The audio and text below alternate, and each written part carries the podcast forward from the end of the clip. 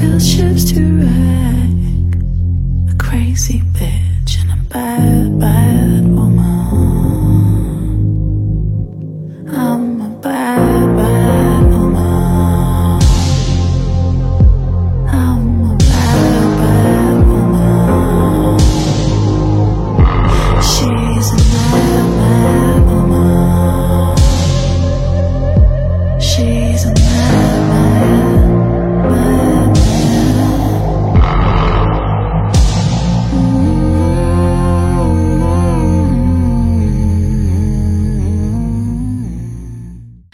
小伙伴们，大家好，欢迎收听我们最新一期的冲嘴儿节目，我是主播雨薇。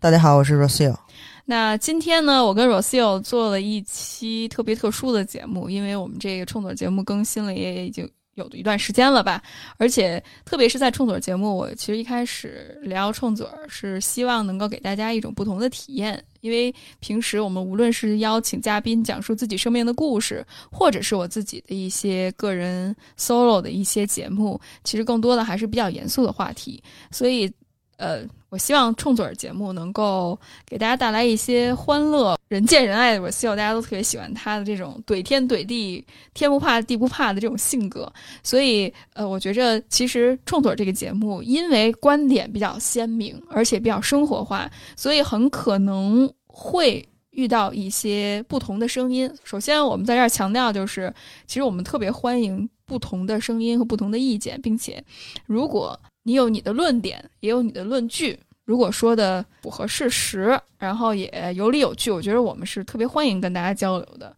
但是呢，的确有一些留言会让我们感觉到，就是不知道怎么回应吧。我不知道你有没有什么感觉就是，嗯嗯，咱们聊的话题就是多少都有一些，就是跟那个呃弱势群体啊，嗯呃是是就看似弱势群体的那帮人打交道，或者是会有一些地域上的区别的人打交道对，呃的国家之间，这个人种之间，呃性别之间，就咱们这几期大约聊的都是这些话题。沟通。所以呢，嗯所以你聊沟通交流，那你在两个人之间，或者你在两个群体之间，那你一定会有一些呃，你的这个阶级上啊、呃性别、种族、经济就很多很多方面的不一样。嗯，那其实如果没有一个前提是我们就事论事儿的话，那特别容易就遭到一些特别快速自我代入，然后就开始就是他他听你的东西，他只听一部分，对，然后一下就上头了。然后就上头了的那种人。所以其实不不不，就倒不说是就是咱们就在聊这个怎么评论咱们，或者有一些特别嗯看着特别别扭的评论，其实是想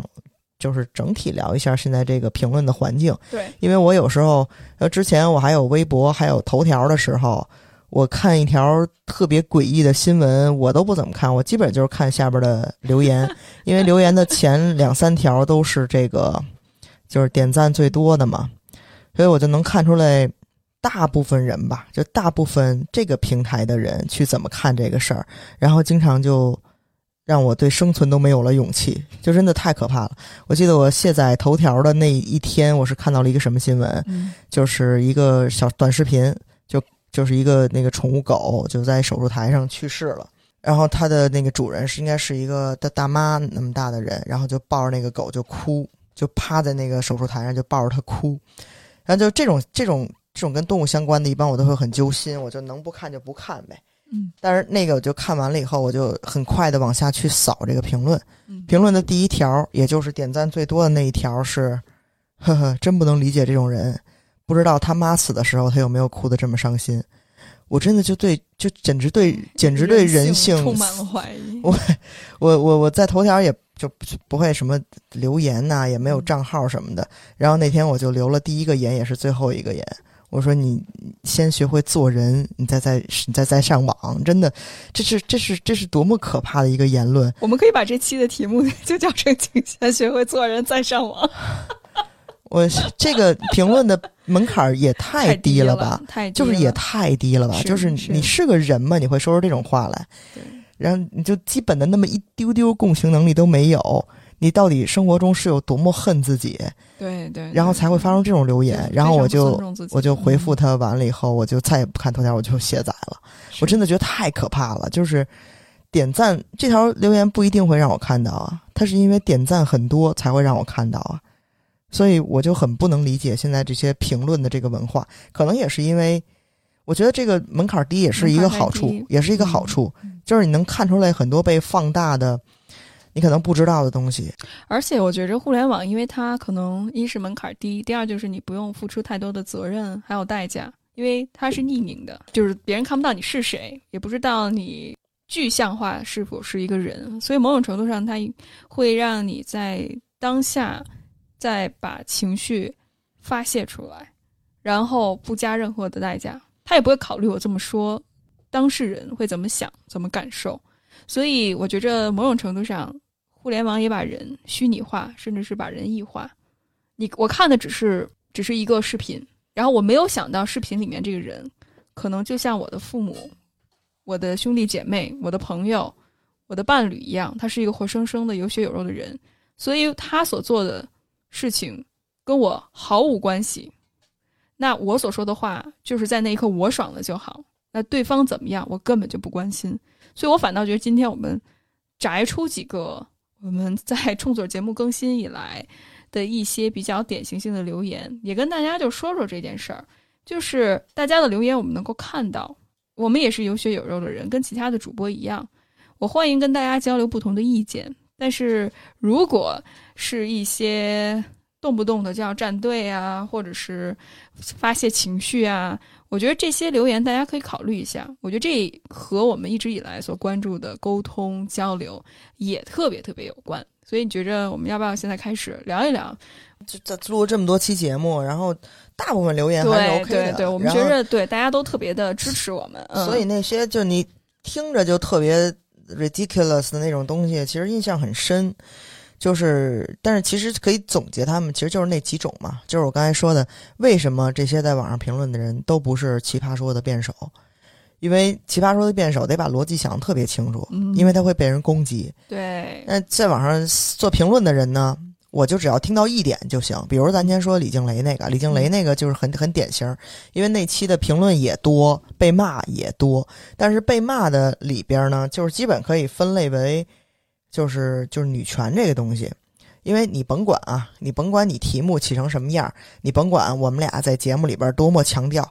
我们支持李静蕾，我们支持女权，我们支持这支持那，但是我们就事论事的说，他的心里有很多的逻辑错误，不啦不啦，你说这些东西，对，那听的人他会怎么样？因为有时候他发这些东西，我们一看，哎，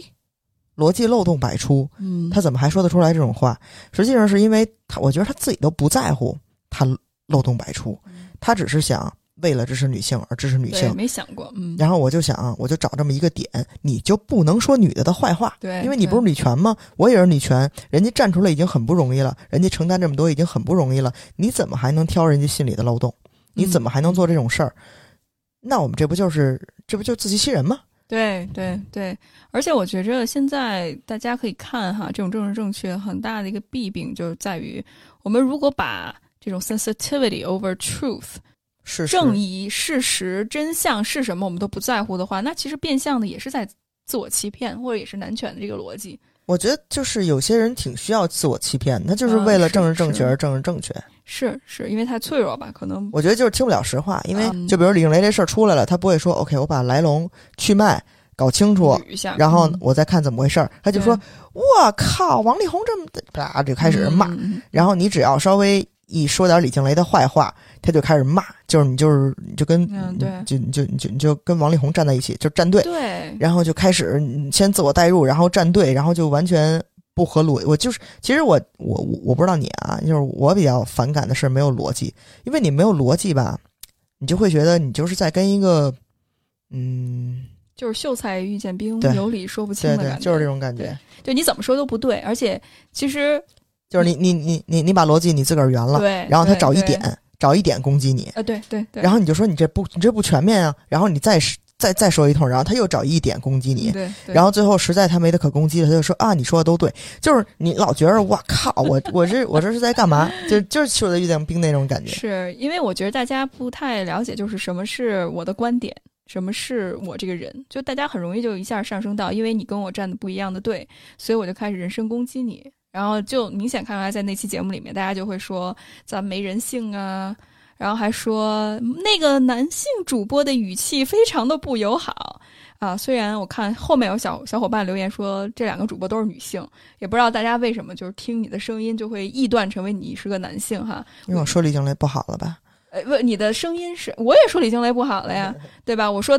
嗯，他的责任是什么，以及他的一些可能会在有毒关系当中让他陷入到有毒关系的一些弱点什么？我我觉得，如果我们真的爱一个人，如果我们真的关心这件事情，我们肯定会把他各个方面都捋出来，看到事情的复杂性，对不对？这这一条，我我刚看了一下这个这个这条评论，还真的挺说的可挺挺挺多的。嗯，你看，他说家庭主妇并不是原罪。首先，咱们没说家庭主妇原罪，对，咱们是说你选择当家庭主妇，你要承担大当家当家庭主妇，你就没法儿出去工作。然后其实你也有法儿，但是你选择你不工作，你选择跟家带孩子，对吧？这是你自己的选择。我们并没有说家庭主妇是原罪对，然后说我们没有人性，说我的语气不好，说我们狭隘厌女，说主播们说的话感觉他们没有结过婚。你看，那他是什么意思？就是他的逻辑啊，你捋。嗯，结过婚，你就会去更共情这个李静蕾，更觉得她的不容易，更觉得家庭主妇是那么的伟大。嗯，那家庭主妇就应该选择这样，然后遭遇什么样的不幸，都不是家庭主妇的错。对，家庭主妇选择了这样，但是呢，你结过婚，你就会懂，所以呢，你就应该跟家庭主妇站在一起，你们就有人性了，你们就不狭隘了，你们就不厌女了。。嗯，这是什么逻辑？这没有逻辑啊。对，他的意思是你结过婚，你就懂，你有一些事儿要去隐忍，要去承担，嗯这个我懂，他应该是这个意思。对，但是我没有说的是家庭主妇有罪，我不去隐忍，不去承担，是你就事儿论事儿的说，这他妈是你自个儿的选择，然后你就承担你的责任。我们说的是这一点。对对，到女性责任这一点，就特别容易大家会感觉到我们在关注某一个人。其实，当说到女性主义或者女权主义的时候，我们聊的更多的是一种社会结构。这个社会结构就是支配和被支配。可能男性作为支配者，他要支配女性；女性作为被支配那一方。我们总是在聊这个向外外化的一种权利，就是男性要控制女性，有权利的人控制弱势群体。但其实这种权利跟这种控制和被控制的逻辑，也内化在了每一个人心目当中。如何能够打破就是内在的这种内化？比如说，女性会有这种想法，就是我就应该相夫教子，我就应该面对一些不公不义的事情，我隐忍。其实这某种程度上也是女性需要被打破的一些内化了的规训。所以我觉得我们在这儿聊的更多的是这一点。如果女性不去反思自己的话，特别是我们这儿说的反思，并不是说去攻击自己或者责备自己，我们在这儿说的就是权力对于个体的一种规训，不去打破它的话，很可能我们又会陷入到这种父权制的逻辑里面。他听不懂，哦，行，好嘞。所以我觉着站队就会遇到这种站在某一方，无论对方说什么，我都不关心；无论真相是什么，逻辑是什么，我都不关心。所以这就特别容易吵起来、打起来，然后就开始攻击你。最近比较典型的是，就是有孩子的人和有宠物的人嗯就不知道 somehow 就好像对立面了。因为我相信，就是有宠物的人，他们会比较在意，因为他们也会把自己的宠物当成自己的孩子。那比如说我们，当然就是有宠物的那一类人。那我们出去可能遇到小孩儿什么的，我们都会把狗牵的好好的，就千万不要接近什么的。确实也有啊，有特别少的家长是，就是希望自己的孩子跟小动物去接触的，但是我们不敢去抱有那么大希望，所以一般我们都会牵的比较紧。然后上次咱们是那条那那节目已经下线了吧？就是咱们不是提到嗯，宠物的宠物在嗯这个这个疫情期间期间，就是受到了很多不公不义的待遇。然后有一条评论就就就惊呆了我，他一开始啊就开始那表态说什么。我是一向支持什么人与动物权利应该平等的，但是怎么怎么着，说你们不能隔离，然后还给那个就是这些大白们添麻烦，还让人家给你们喂狗，还让人家给你们遛狗，怎么怎么着，这个那个这个那个的。其实我们完全没有提什么遛狗、喂狗这些事儿，嗯。我们只是觉得就是特别自身难保，你你不知道你的动物会发生什么，那你起码你知道你的孩子会发生什么吧？对，但是我们的动物是特别 vulnerable 的一个那也是弱势体，群体，那我们就是在说，然后他就会觉得，那你小动物，你还你你你你会给那个就大白们工作带很多带来很多麻烦，孩子也会啊，然后会会满地会满地撒尿这那的，有也有被隔离的，然后我就然后我就跟他说，因为我不知道他有没有孩子，但是我 assume 他应该是有孩子的那一类人，对所以我就说，我说 OK，孩子也会啊，我说就像有的人有孩子，那你也会担心自己的孩子，就是在疫情期间因为政策受到一些不公不义的待遇，然后你也会有这些担心。那为什么小动物就是麻烦人家？我们其实没有要麻烦人家，啊我们只是想一起隔离而已。要不你就开头就说，我就觉着人跟动物不一样，我就觉不着人是不是不是，你你你不是你别剧透啊，我还没说啊啊完呢。行行行，你剧什么透啊？这你这不不会说相声啊，就直接把嗯包袱就抖出去了。得所以那他最后就是聊着聊着，一就一回一来一回一来一回的，然后最后他这就就最后就说了，就是嗯嗯那个小动物不是那个小孩在那儿排队都老老实实的，他也不会那个到处去咬人，也不会到处撒尿拉屎，那给大白添什么麻烦呢？你不像你动物会这个会那个，那那我就说 OK，那咱就直接跑到第一条留言。你你跟这儿狗屁说什么？你觉得人跟动物应该平等啊？是是，你就是你就是觉得动物该死，先死就先死动物，因为它不是人。对我们孩子没给任何人添什么麻烦，那你要再跟他，你在他的逻辑，你再跟他吵吗？OK，那我们在火车上，我们是怕动物，还是怕挨着一个哭着没完没了的孩子呀？那你这不是就是为了对立而对立吗？你要是想对立，那我们可以说孩子好多好多不好的，东西咱，打辩论对吧？我可以去说，我太多了。那我没有一开始去攻击你的孩子，因为孩子也是人，我知道。对啊，我们也但是是你不把嗯动物当成平等的生物，是你，然后你还上来还，哎呀，我操，还还哎谁问你了？你还来一句，我觉得人跟动物应该享有同等权利，狗屁！你越说你自己越打脸，你自个儿看不出来吗？这就让我想到了，就是咱们最近那期创作节目，就阴阳怪气儿的那个人，就说首都的人，啊，代入。其实吧，就刚才咱俩聊的过程中，我就有点觉得 这玩意儿没法聊。你一说，你看咱们说女权问题多嗯谨慎，对你得多谨慎说啊。当然，我们的意思不是这个，我我对我就是你得一边说说一边安慰他们，一边说一边安慰他们。但是你安慰他们的是什么呢？是他没有一个系统性、逻辑性、就事论事的思考模式。你去安慰他那零星出现的那些 trauma 点，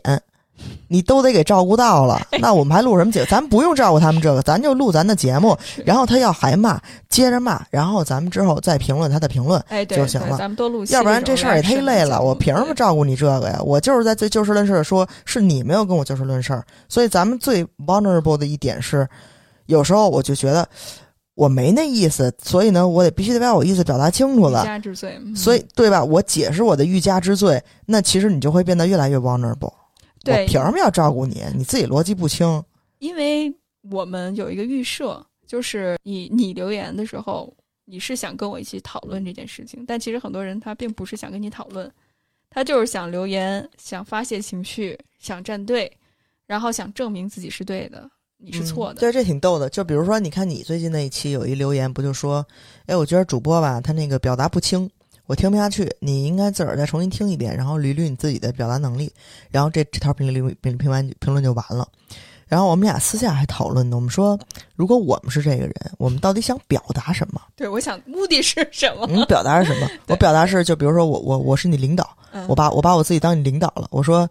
小秋，哎，你这条留言逻辑不清楚啊，自个儿回去再听听，再琢磨琢磨。行行，领导，他就是他，他身为一个听众，然后咱们啊，身为咱们身为听众，咱在小宇宙上听东西，你有一些东西确实听不下去，听不下去你就就不听了，我就觉着可能不适合我，就不听了。我我就听我喜欢听的东西。然后那给你一种去给人定调、去评论人的这个这个权利，这是哪儿来的？嗯，就是我我其实是比较好奇啊，这东西是哪儿来的？像我不喜欢一东西，我不会上去就说傻逼，我不喜欢你，你逻辑不清，这不清那不清。你要是有评论怼我们节目，那我怼回去，嗯，对吧？我也有可能是我刚才对说的那种是 OK，我掉进你逻辑陷阱，或者说我特别好心好意的，我希望我能跟你把这事儿解释清楚，你别误会我们。这个你是什么意思呢？就是你是在好为人师吗？就是谁给你这种好为人师的权利？你小宇宙所有节目你都去，你你是那点评的，你就专门做点评的那个人吗？就是你的，他那个出发点在哪儿？我特别奇怪。呃，我一般都不会回了。对我要回的话，我也就是尊重。而且我之前就很多时候，大家听我的节目，可能顺嘴还好一点儿。罗西欧比较猛哈、大家不敢惹罗西欧。但是我觉得我的节目很多时候，我已经在节目一开头就说，在这儿我想评论的是什么什么什么。但是大家会带着自己的一些 agenda，或者带着自己的一些目的去听。如果我没有解决他的这个目的，我没有解决他的这个问题，他就会觉着我说的偏颇，或者是他不赞同我的观点。就举个例子，就我之前跟大家说，我说我想就现在互联网上的一些女权思想，我做一些评论。呃很多人就说我驱逐了这个激进女权的一些想法。问题是我的目不想普及激进女权是什么，对激进女权的批判，我只是说在互联网现在主流的一些比较极端的。一些女权的声音，我想去就这件事情说一说。他听到的是你说到激进女权这个词了，那你就应该好好的作为一个 influencer，你就应该好好评论这件事情。你觉得就是你刚才说到带着自己的 agenda 听节目，这个确实挺普遍的。对，因为特别是李静蕾，你看当时咱也是为了走一热点嘛，名字起李静蕾仨字儿，当时录录录录完了，我们就一边录一边说：“哎呦，这得挨骂，这得挨骂。”但是其实我觉得我们说的没什么没什么出格的地方你都是按照他那故事的走向走的。我记得特清楚，就这事儿发生的时候，大家不就一直在跟进那微博吗？咱正好在门头沟玩儿的呢，嗯，那咱们玩儿着就你知道，就当个乐儿似的，一直跟进这故事，然后最后说得咱咱咱录一期节目，咱聊聊这事儿。嗯，那你看，有人看到这题目，嘣儿嘣嘣，李静蕾仨字儿出来了，然后最后你再看他们俩谁谁谁站王力宏，谁站他，就是然后你最后再弄成这个性别之争，然后最后又你知道扯上国籍，然后又扯上民族什么，嗯这不是说李静蕾是日本人吗？就是你知道就扯上好多东西，然后就开始站队，就开始变得那个你知道跟大家八八八竿子打不着没关系的事儿，然后就开始站队，又开始觉得我要维护你，我要维护的所谓女权，所谓这所谓那，所以呢，就是这些东西全都撇开不谈，他每个人听节目其实就正常，他都是带着他的 agenda，他想听到一些 back him up、back her up 的一些观点，就觉得对我也是这么想的，然后就特别牛。然后，但是他听到一些你知道特别不一样的观点，但是他没有去说，哎，这观点我确实没想到过。对对，然后我是不是往那儿琢磨琢磨？他会就觉得操，臭不要脸，嗯没人性，厌女，然后就开始给你拽拽这些词儿，你知道吗？是就是拽这些词儿的。其实我觉得跟刚才给你评论的那个人，嗯就是也有异曲同工之妙啊。还有一个就是你说唧唧歪歪那个，唧唧歪歪那些人是怎么回事呢？就是他也带着自己的 agenda，就是比如说我我比如说我我跟保安吵架，我经常跟保安吵架啊，这在节目里不是一次两次 跟保安吵架，那他会带入什么？他会带入你跟保安吵什么架？你竟然跟你作为一个首都人，你竟然跟保安吵架，保安一个月才挣多少钱？你有北京户口，然后你享受着全国人民给你的福利。是吸着雾霾，其实全国人民给我什么福利了？我现在摇号也跟大家，我那天还跟那帮老外说呢，我说作为首都人民，我们到底有什么福利啊？我们摇号大家说会说你凡尔赛，这样一说，，OK，你看就就是这样，就没法聊，就没法聊，就是你你说什么，你说什么，就是你你看你特权，你没法聊，你站你站对这样刷不腰疼。那我们就事儿论事儿，就其实保安那期节目，我觉得大部分评论大家都是挺客观的，而且即使不认同，大家也是就事论事的说，哎，大家挺客观的，嗯大家就说 OK，你的责任，你的工作，你甭管怎么着，你不是也站在他那就事边儿论事？的说，对我因为尊重你，我才能跟你就事论事的说，然后就然后那帮人就说，对，这就是他的工作没做好，那怎么怎么着？那有人就会觉得什么，就是你这么有特权，你跟一个小保安，你跟那儿横什么劲儿？你跟那儿大呼小叫个什么劲儿？然后他还会说过更难听的话，那更难听的话他自个儿给删了啊，但是以为后台这儿是能看见的。啊，我我给大家念一下啊，就是怎么廉耻都一点点没有，一点点感恩都看不见。一个小保安为生活而生存，哪有什么特权，多么可笑！你们高高在上，就是这点儿能耐欺负弱小，那么多社会问题视而不见，听而不闻。装傻充愣，还说听我们节目，感觉菜里吃了苍蝇，恶心至极。那个条留言我在这儿后台也没看见，他自个儿删了，就估计是说说什么两个北京人，然后特别充满特权的在说歧视外地人，说哟我们可没有外地人可没你们那么多特权哟，就这种感觉啊，阴阳怪气儿的。没辙，就是我我当时看北京国安的球赛也是，就觉得全国人民全都针对北京。我我我我我有一方面、有我们能理解北京人确实有有一些点可以理解，啊，有一些点可以理解，确实可以理解。对对，但是就是你你就事论事的说，对吧？要不你不同意我们的一些观点。首先，我我跟大家说，我不是北京人，你不要把我拉到什么北京人、首都人这个之争。我我是一河北人，我我我就莫名其妙的挨了一耙。就像上次在李静雷的一期节目说，有些人评论说：“哎呀，这个男生说话语气好让人讨厌。” Rocio 是个女生，哎，就是她就会自动的就把自己的一些自卑的那一面，或者是一些自己的一些预设，就投射在我们身嗯，上。对她的预设就是你一个男的，然后你说出这种话来，然后你是厌女，这些，就是说得更合理通的，是对，把说得通的把这个放在自己的一个故事里面，这个放得通，所以他不会想着我怎么能够打破我的一些偏见，我听不同的声音是不是能够给我带来不同的启发？不会。啊，我就是听到了你的这个故事，我就把你放在这些框框里面。当然，我觉得也没有必要说谁是北京人不北京人，这这个就没有必要哈。我我就直接跟他说，我说有什么话直接说，别在这儿阴阳怪气儿的扮演受害者。其实他的逻辑就是，你是北京人，所以你就应该这样，这就是道德绑架嘛，对不对？其实反倒是他在强化这个地域歧视。我们并没有觉着保安作为一个人，他就比我们差到哪儿去，他没有受过教育，他就差到哪儿去。我们没有攻击他这个人，我们就是说他这个行为，嗯，我觉得这个是正常的，就是一般强化地域歧视的大部分，就跟就跟你说那个，就是女权，那就是维护男权尊严的，很大一部分都是女性嘛对对对对，就是都是这样的，就他还是没有跳脱出来这个，就是 power within，这就是我说的，就是他其实内化了这种不公不义，但是他没想清楚，他还在这个逻辑里面，就无论你是就说男的都是傻逼，男的都是就是该死，或者是女的相夫教子，他其实还是在这个权力的逻辑里面，他没出来啊，所以你就能感觉出来，就是他不可能是大城市的人，他是大城市的人，他说不出这种话来，嗯。所以他还是带着自己的偏见，偏见和 agenda，就是他是小地方的人，那我是小地方人，然后你作为一个首都人民，你跟我打架，我养着你呢，你们北京享受的是全国的福利，我们都支持着你们，所有的好的东西、好的资源全都给你们，然后现在你们跟这臭牛逼的，跟那骂保安，你知道他在带着自己的 agenda，就是他永远都是有代入的去看这些事儿。而且我觉着很多时候还有他就是把一些生活的一些不公不义，或者是在现实当中他没有办法发的那些邪火，然后带到互联网上，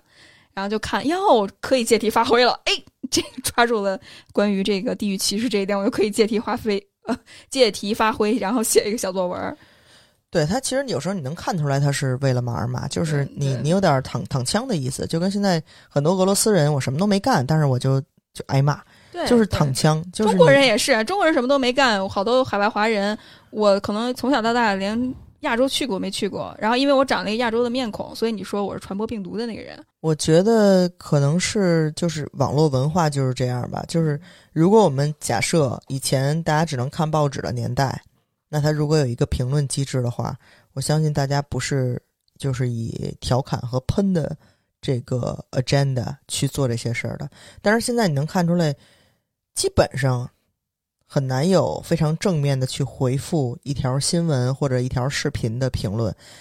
要不然就是我就是以讽刺的态度去聊，要不然我就是呃，就第一是先反讽嘛，然后我就不好好评论，但是我就讽刺，阴阳怪气儿，嗯，然后第二就是呃，我我站队，绝对支持或者绝对反对，他这个站队这一块儿是是特别明显的，就比如安倍去世那时候，我不给你们截图吗？就是安倍去世，然后说什么，就刚刚出新闻的时候。中国这边凤凰凤凰网那个 A P P 下面的评论全都是中午加菜、加鸡腿儿、喝几两、喝半斤，然后什么把奖金都花了，约朋友喝一点酒庆祝一下，就全都是这些。就是那你想，OK，就比如说那个，就跟那个，就刚才我说的，就老太太抱着狗嗯那个事儿，她做出那种哭成这样，他妈死了，她哭不哭？他妈死了，她会不会这么哭？就是这些人，他的他的他的第一第一这个意识，并不是说我是一人，我应该有同情心跟同理心，我去看待这个事儿。他首先先带入对动物不能有这种情感，这有这有有毛病，过于深厚了。对妈、对亲人、对人、对 people 才应该最 human 应该才有这种感情，对动物有这种情感太过了，这个是变态。N 多人点赞，他先去把人跟狗物种分开了。对，安倍这个事儿呢，同样先把阶级仇恨、民族主义放在第一位，把自己是为一个人，然后我是应该同情，或者我应该去哀悼一个去世的人，这个放在第一位。这个是现在让我觉得非常可悲的地儿。我并没有喜欢安倍啊，嗯，我们都包括我觉着我又在解释，我并没有解释，我爱喜欢安倍喜欢没跟你们没关日系。本日本军国主义这些东西，我觉得确实是值得谴责的。但是但是你你明白吗？现在就大家评论全都是就先是以调侃为主，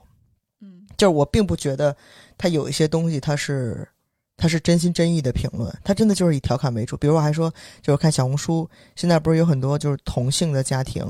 有嗯孩子的，有很多很多啊。然后呢，就是 gay 那边他们应该不会有什么问题，应该就是领养啊或者找人代孕啊什么的。拉拉这边。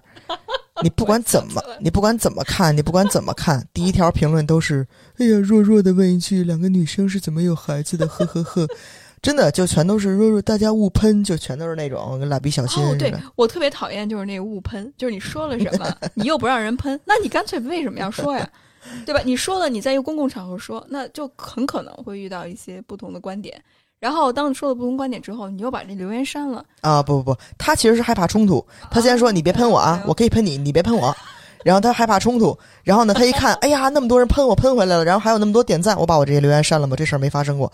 他有一什么预设，就是我先说了，然后我看有没有人给我点赞，我看我这站得住站不脚。其实我们看到过很多后台的留言，最后他全是自个儿给删了的。对对，我们还想呢，这应该怎么给他回复回去，然后最后还哪儿去了？没了，就是自个儿给删了。其实你知道，其实到最后啊，我不知道大家会不会，我们听众也有做这个自媒体的或者什么。如果你受到这种留言的困扰，我其实现在我跟大家说说心里话，就是你就死猪不怕开水烫了。到最后，就一开始可能刚做播客的时候，我会被这些留言被触发到，但是现在啊，我就已经看了之后我都没感觉了，大部分时候是没感觉的啊、呃，极少数。是因为可能我会有一些点，我我自己我自己的问题，并不是这位伙伴他说了什么，他真的攻击到我，我是觉得我自己的有一些脆弱，没有自己看到。你要这么说，嗯其实我在想到我对哪一方面的留言会比较在意。嗯嗯，嗯，其实还真不是说针对我们个人的，就是其实他是，其实他说的是议题，就是我会觉得，就会觉得啊，就是我说了我们说了这么嗯半天，你还是这么狭隘的去理解，而且你们还就是曲解，嗯、你你完全是反面的曲解。就你要说你有一点儿没明白，也就罢了。我们明明是支持这件事儿，然后你会解读成我们非常不支持，就会让你觉得就是特别心寒。嗯嗯，然后呢，心寒的同时也会觉得，你有脑子吗？就是还有一种恨铁不成钢的感觉。然后就是这种事儿让我会很难过。然后其实他不是说对我怎么样会让我难过，就比如那天就是说你们北京怎么怎么着，那我为什么这么生气？他还是有一个 I don't know，他不是针对我个人，就像我刚才说，就是就觉得特别冤吧，人对普遍，比如说对小动物的那种觉得你不是动物，你不是人，那那所以该牺牲你们就要牺牲。就那个女的不也是吗？就是比如说动物捕杀什么的，大家哇全都要炸毛了，有人就会觉得，那它就是有可能啊，因为没有人说它不能传播病毒，它有可能，那我们就是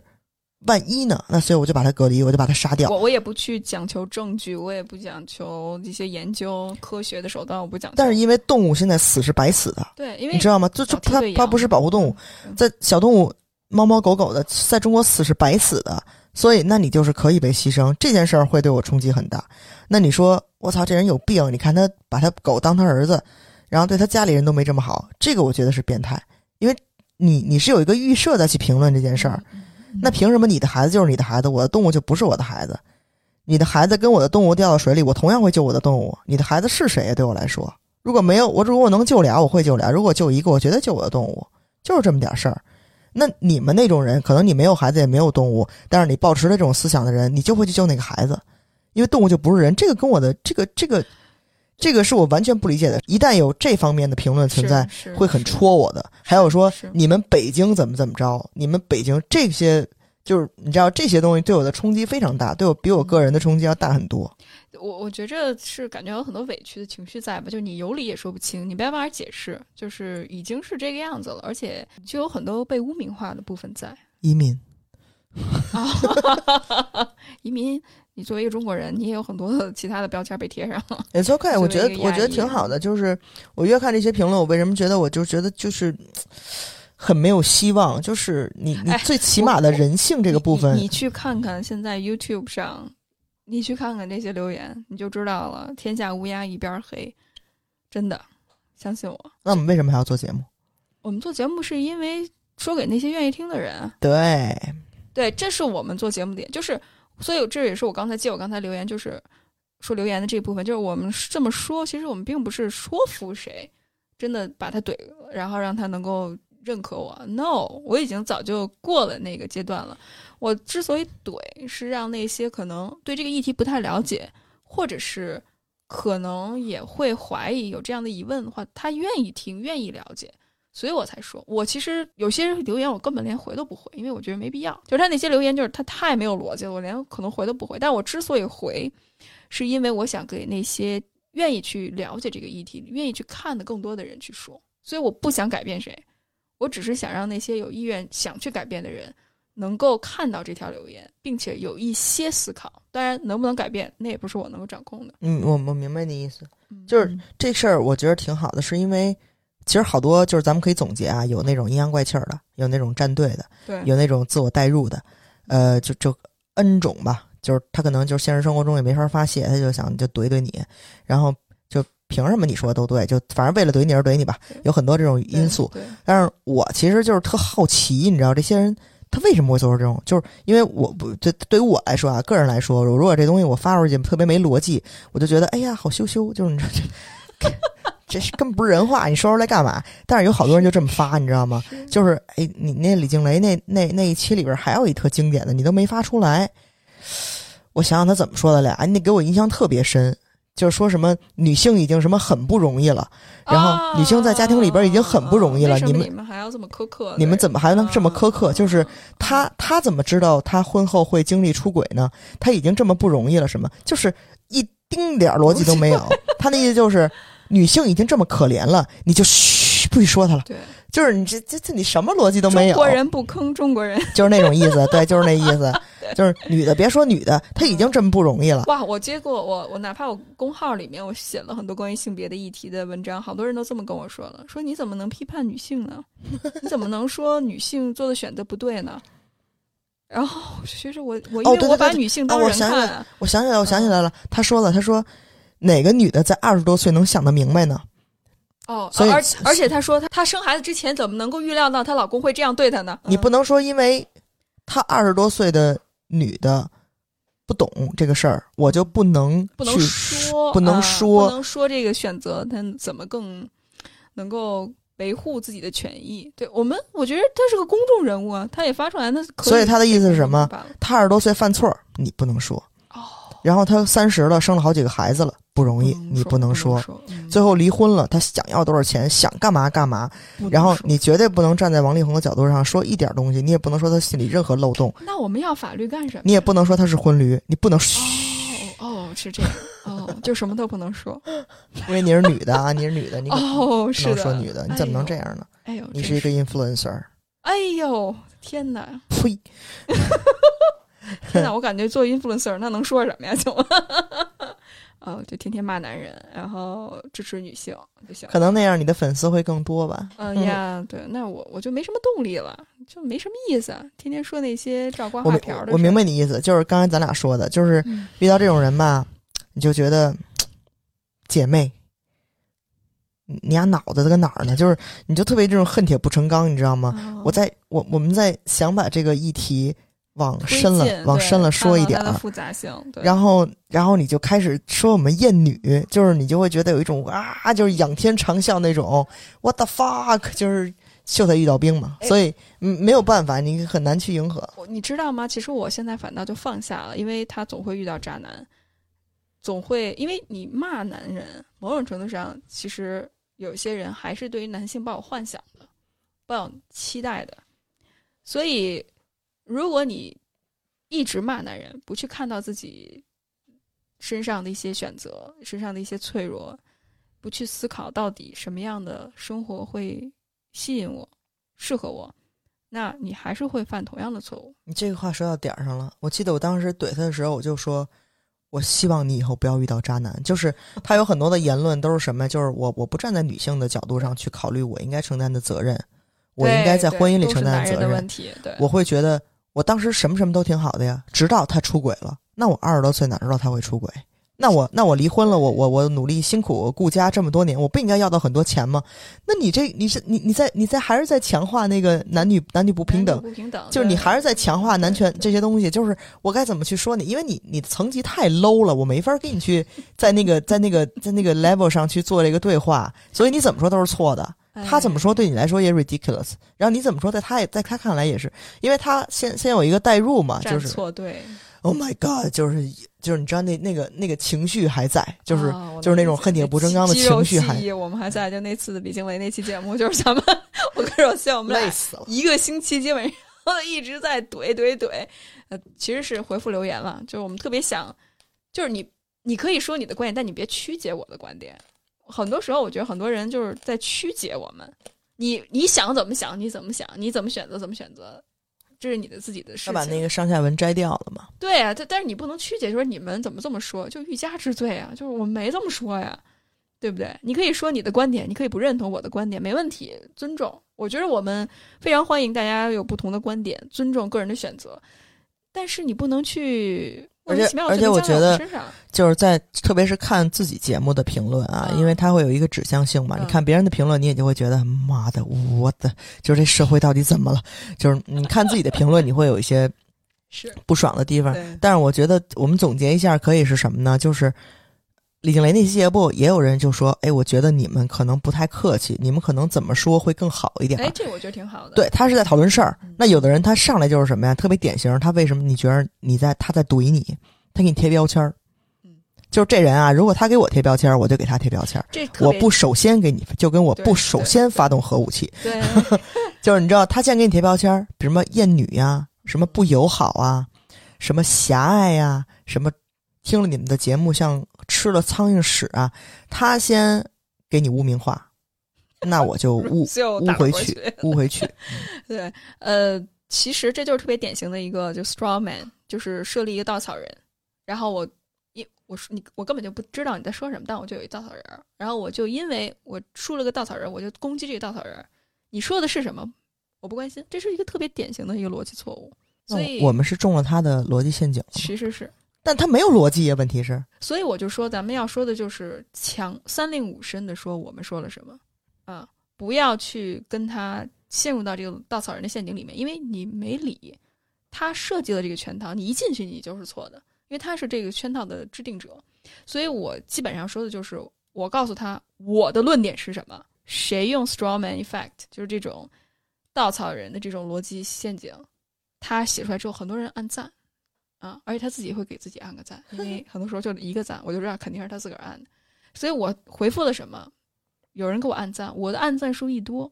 这些伙伴就把自己的评论给删了，嗯，就是没理。对，这就是刚才说的嘛。对对对，就是战队战不成功了，我竟然没有支持者，那我就撤，下次再聊。啊，嗯，就是我，我其实挺能理解，在现实生活中，现实生活中其实没有人喜欢冲突。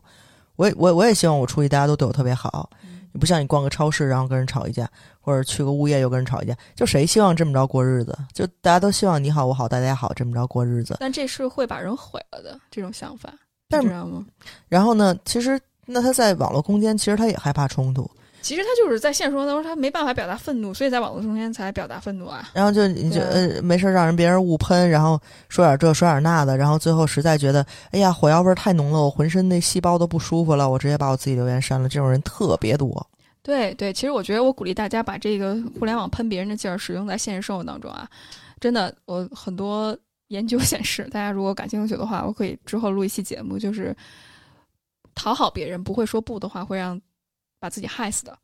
就如果你的情绪压抑不在当初表接纳表达出来之后，当然是以一个更有效合理的方式表达，并不是说要么就是讨好，要么就是爆发那种。呃，如果可以的话，有效的方式去维护自己的边界，学会说不，这一点特别的重要。不会说不的话，很可能就会得癌症，或者是得一些免疫系统的疾病。这是因为我们压抑的情绪会以疾病的方式表达出来。对，所以鼓励大家说不啊，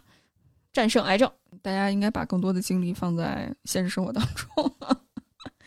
嗯，我觉得如果这期节目能够给到大家一些启发的话，其实还是挺好的。那咱们最后要不要花一个时间聊一聊，就是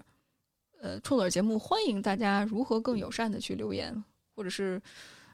更友善的去评论呢？没用，就像我刚才跟你说的，啊，就是我的角色已经在这儿了。有人是不喜欢，就是嗯非常强势的人，嗯，就是在生活中，你只要跟人吵架，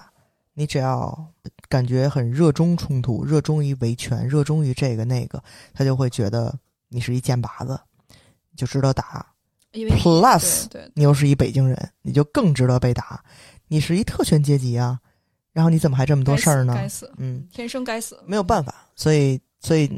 嗯没有办法，就是我们其实就是想谈论一下大环境这个这个这个评论这个事儿，就是因为我平常看我们平常看东西真的看的非常多，那你看评论就经常就是哎呀，特别希望自己是个瞎子，怎么又看见这种评论，就是特别想聊一下大环境，就是这个评论的文化。我我反倒觉得，其实大家能抓住一点就可以，就是就事论事，就是什么是我有一个论点，然后我找一些论据去支持我的论点。我觉得这样的是非常欢迎的。就是你说了什么，我不认同你说的这个东西，我觉着是什么什么，然后因为 A B C D E，嗯，就是这个逻辑。但但凡你说你厌女，这是扣帽子，很典型的啊。还有我们之前说的逻辑不清，就是你可以自己捋一捋啊。呃，我就不说了，真太多逻辑不清的事儿了。还有就是阴阳怪气儿，就是要就把自己放在一个受害者，然后用这种消极攻击的态度，嗯，或者是 passive aggressive，对，就是 passive aggressive，嗯，扮演受害者，然后要么就是好为人师，就是哎，我应该来，我教你做这个，哎，你应该这么这样。这哦，好为人师那也挺棒。，对对，所以我觉着大家可以，无论是在评论区里面，还是在日常生活当中，为这些朋友们感到惋惜。就我相信这些朋友在日常生活当中肯定会遇到很多沟通的问题，就是他不会说话。评论是特别能够检验一个人，特别是在没有人看见的时候，是特别能够检验一个人他的素质，他是否尊重自己、尊重他人，是否有共情能力，是否能够站在别人的角度上思考问题的一个缩影。所以我反倒觉得那些就是让我们感觉很不舒服的留言，应该都是在一秒钟之内发的，连脑子都没有。或者是其实他日常生活当中他就会这个样子，嗯，他很容易给人贴标签、下定论，而很容易去忽略自己的感受，也很容易忽略他人的感受。嗯，他可能不知道贴标签这个东西，他可能觉得那个就是沟通，那个就是聊天儿那。个就是就是包括咱们说很多就是男性吧，你部分女性也有哈，就是他特别愿意去给你挑错，这东西挺好玩的啊，就跟其实，在评论里边也有这种现象。就昨天我们在聊，就是就是他也有可能是情商的问题，就是我我他感受不到。就我妈跟我爸之间沟通，就是好多特别逗的地方。就我妈说：“你看，昨儿我们出去玩，照片儿你看看。”然后呢，我爸没有去评论景色，没有去评论人照的怎么样，没有人去没有去评论技术，也没有人去评论这个衣服的颜色，他反而说了一句：“你看你存这三张，表情都差不多，你存一张就行了，这是按手机内存。”我妈就直接不想给他看了，就觉得你 是不会聊天儿，你这没法跟你聊，就是那什么了。所以我我们在评论，就是这种事儿其实发生特别多。那我觉得我爸是一什么想法？就是他必须得给你说一个不同的观点，啊，我才有价值。对我给你提点意见，这啊个才叫一个 conversation。我并不觉得他觉得，哎，他给我看这东西了，我一定要像领导一样挑个错儿。他并没有主观上这么想，但是他潜意识里边就觉得，我如果跟你说，他你说他，如果你跟我说，哎，你看这件衣服挺好看的吧？我如果说，哎，这件衣服真好看，这好像不是一 conversation，我一定得说。是挺好看的，但是这块儿是不是这拉锁有点多余？他必须得给你挑点不一样的地儿，他才觉得这个是一个有来有回的 conversation。那你为什么要介意这件事儿？他反而不懂。对对，他会觉得你看我说什么都不对，你老觉得我在给你挑刺儿，其实我就跟你聊天嘛。但是人家就觉得你这不是聊天，你这就是在挑。对，你必须得挑一个不好的东西。所以，所以我们就觉得评论上也有好多人这个，就是他不会说哦，我听完了，我挺赞同的，我不评论了。我听完了，我不太赞同。我不太评论，我觉得没必要。他有时候是觉得，我我我我听完了，我得说两句，我得说几句不一样的，我得像像领导一样点评一下，对我得证明我的价值。而且我点评那东西吧，你看，所有说听完这期节目挺挺受益的那些，都不是一个点评的一个姿态一个态度，是在谈一些自己的观点和自己的感受。嗯，那那些。想去表达观点，而去表达说你这样其实不是怎么怎么着，其实不是怎么怎么着。如果怎么怎么着就更更好，就是那些就是那种好为人师。其实我觉得跟我爸平时跟我妈沟通的这个模式特别像。我并不觉得啊，我并不觉得他们都是有恶意的，呃，不觉得要去评论一些东西。他真的是潜意识的，他觉得这就才是一个。